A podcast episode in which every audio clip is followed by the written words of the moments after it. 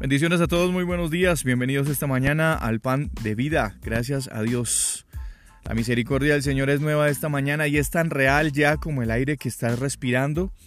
Es tan real, tal vez como las gotas de lluvia que han caído sobre tu ciudad, como los rayos del sol que están resplandeciendo sobre la de todos nosotros. Es real que la misericordia del Señor es nueva esta mañana. El apóstol Pablo escribiría a la iglesia de Gálatas, capítulo 6, el, versículo 2, ayúdense unos a otros a llevar sus cargas, y así cumplirán la ley de Cristo. El Señor mm, diseñó un plan para nuestra vida, y eso dice la palabra del Señor desde antes de que el mundo fuera fundado. Dios ya había trazado un plan para cada uno de nosotros y cada día Él nos guía por el, por el camino que está marcado con su nombre. Dios nunca tuvo la intención de que usted caminara solo. Los seres humanos fuimos creados para relacionarnos entre sí. Por eso quiero decirle con toda seguridad esta mañana que Dios mismo nos ayudará. Él siempre está ahí a nuestro favor, pero además Él también nos da hermanos, amigos, familia, personas guiadas también por el Espíritu de Dios para que sean nuestros alentadores, nuestros mentores, para que estén ahí en forma de amigos y colaboradores.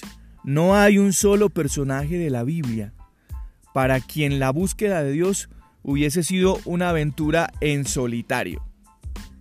Pensemos, por ejemplo, en Moisés el héroe de la liberación de Israel, ¿sí? quien recibiría por propósito los diez mandamientos y el líder de los israelitas durante su largo viaje hacia la tierra prometida. Y suena como una operación dirigida por un solo hombre, pero Moisés tenía una red de amigos y familia que le daban sabios consejos y la ayuda necesaria. Moisés confiaba en Aarón y en Josué particularmente. En una ocasión, en una batalla contra un pueblo que se había ensañado contra Israel, los amalecitas, Dios diseñó una estrategia que involucró a estos tres hombres. Y Moisés envió a Josué a liderar el ejército para que batallara contra ellos, mientras que Moisés tenía levantadas sus manos con una vara en honor hacia, hacia, hacia Dios, quien les había prometido la victoria. Pero cuando la, la resistencia de Moisés flaqueaba, cuando Moisés se cansaba, con las manos levantadas, que era mientras que prevalecía el ejército de Israel, Moisés se cansaba y bajaba las manos. Entonces Aarón y Ur se dieron cuenta de esto, y entre los dos sostenían siempre los brazos de Moisés para que la victoria del Señor se desatara sobre su pueblo para darle fuerzas, para darle apoyo. Y esto sí realmente es un símbolo bien bonito de una amistad verdadera.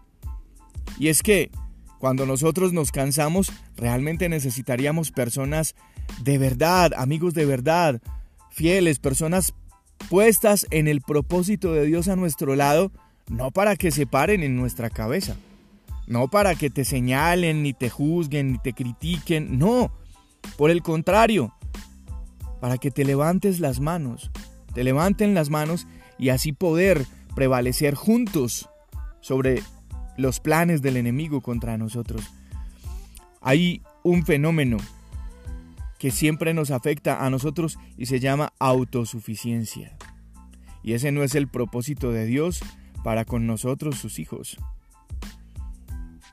Un grupo de personas bien conectadas pueden hacer mucho más que un hombre o una mujer actuando solos.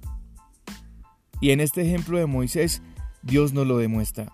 Fue un líder sabio, fue un líder formidable, fue un líder fuerte de carácter, pero también tenía unos grandes amigos y compañeros al lado, un apoyo permanente, un consejo de Dios en la boca de ellos, dirigidos por el propósito de Dios, con un resultado espectacular no solo la liberación del pueblo de Israel, sino que Israel llegara hacia la tierra prometida. Así es que Pablo nos enseña esta mañana con estos versículos. Ayúdense unos a otros a llevar sus cargas y así cumplirán la ley de Jesús. Esto es lo que nosotros debemos tener en cuenta, y no solo por este tiempo, sino siempre, como una constante en nuestra vida. Yo soy Juan Carlos Piedraíta, este es el pan de vida. Bendiciones a cada uno de todos ustedes, cuídense mucho.